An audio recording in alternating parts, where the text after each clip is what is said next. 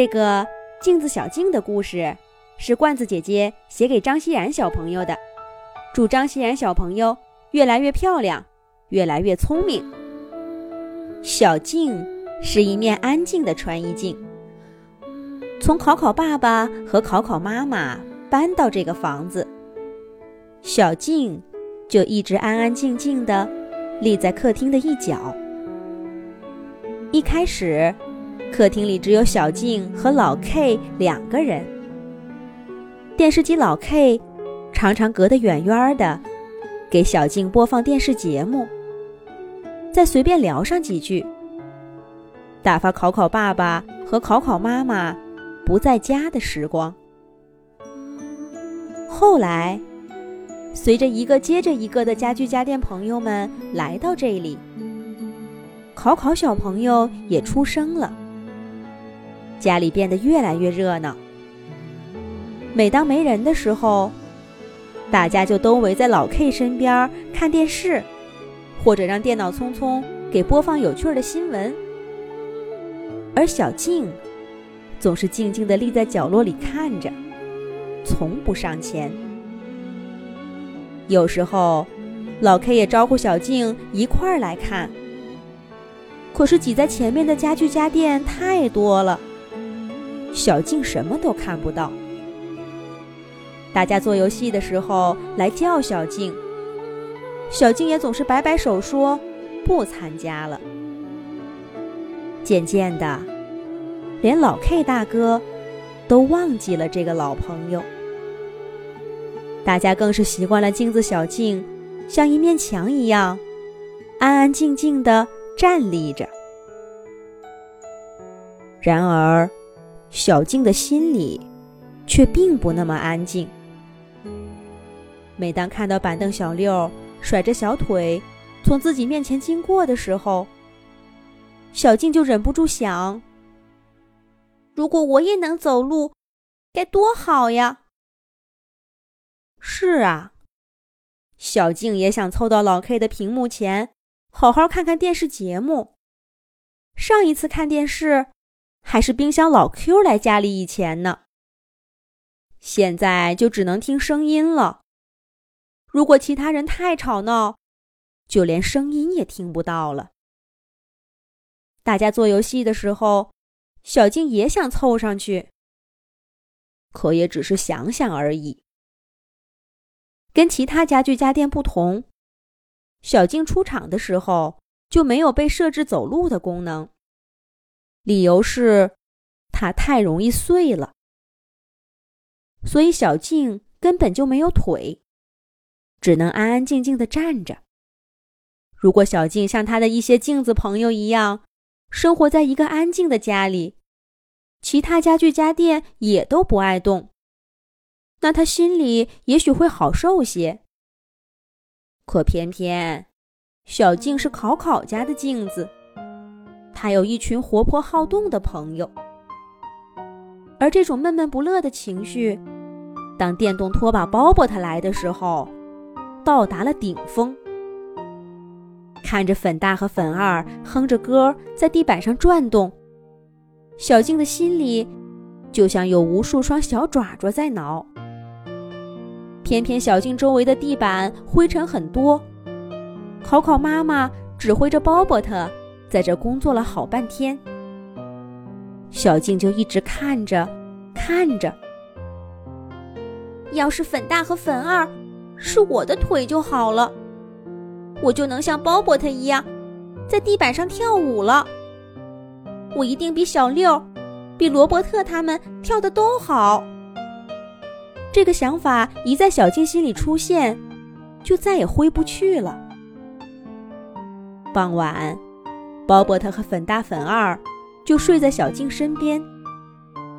小静借着自己反射的月光，看着两块小抹布上微微飘动的粉色棉线，心里想：“我要有一双脚。”这个想法前所未有的强烈。忙碌了一天的考考一家已经睡着了，家具家电朋友们。也都闭上了眼睛，家里安安静静的，小静悄悄伸出手，轻轻扯了扯粉大和粉二的身体。睡梦中的鲍勃特动了动，吓得小静赶紧缩回手。可鲍勃特马上又不动了。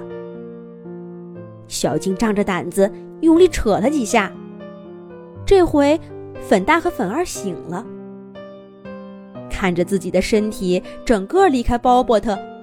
被小静攥在手里，粉大和粉二吓得尖叫。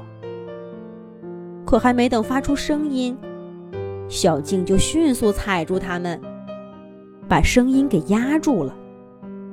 一直到第二天，大家才发现粉大和粉二不见了。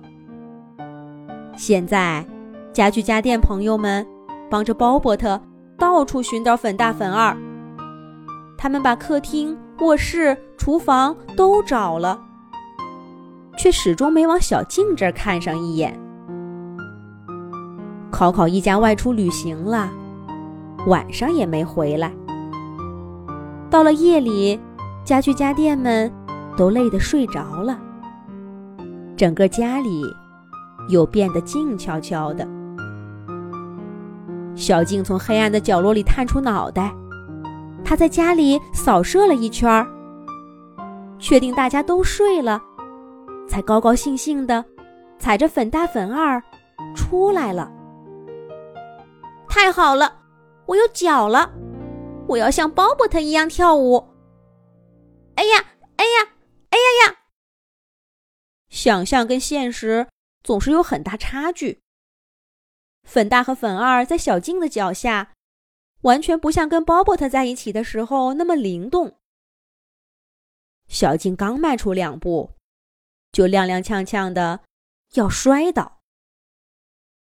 完了完了，这要是摔一跤，玻璃板就碎了。我小静作为镜子的一生就要结束了。小静脑子里一片空白，他想拼命抓住些什么。可手边空荡荡的，小静绝望的往下倒，可她的身体很快就碰到一个软乎乎的东西，玻璃板在上面轻轻弹了一下，小静的身体变得稳稳的。是谁？小静惊慌的叫道：“咔嗒咔嗒！”漆黑的屋子。忽然变得亮堂堂的，台灯梦梦射出一道淡黄色的光，直冲小静。所有的家具家电朋友都瞪大眼睛往这个方向看。粉大和粉二早就趁小静摔倒的时候，跑回了包包他身边。呀，我，我，嗯。小静看了大家一会儿，蒙住脸哭了起来。过了好一会儿，一双温暖的大手轻轻拍了拍小静的肩膀。是电视机老 K 大哥。好了好了，小静，大家也没怪你啊，都是我不好，这么久了，一直疏忽了你的感受。鲍伯特带着粉大和粉二走上前，对小静说：“鲍伯特，小静，老 K 大哥都跟我们说了，你想走路，想跳舞，跟我说一声就好了。粉大和粉二都愿意帮你的。”小静真没想到大家会这样对自己。她从手指缝里看到两块粉色小抹布。仰着粉嘟嘟的小脸儿，正在认真的点头呢。看来鲍勃他说的是真的。几天以后，考考一家回来了。考考妈妈看到粉大和粉二好好的待在鲍勃他脚下，早就忘了前几天的事儿。不过，粉大和粉二有时候还是会不见了。考考妈妈始终没想明白，这两个小抹布能到哪儿去呢？小朋友们明白吗？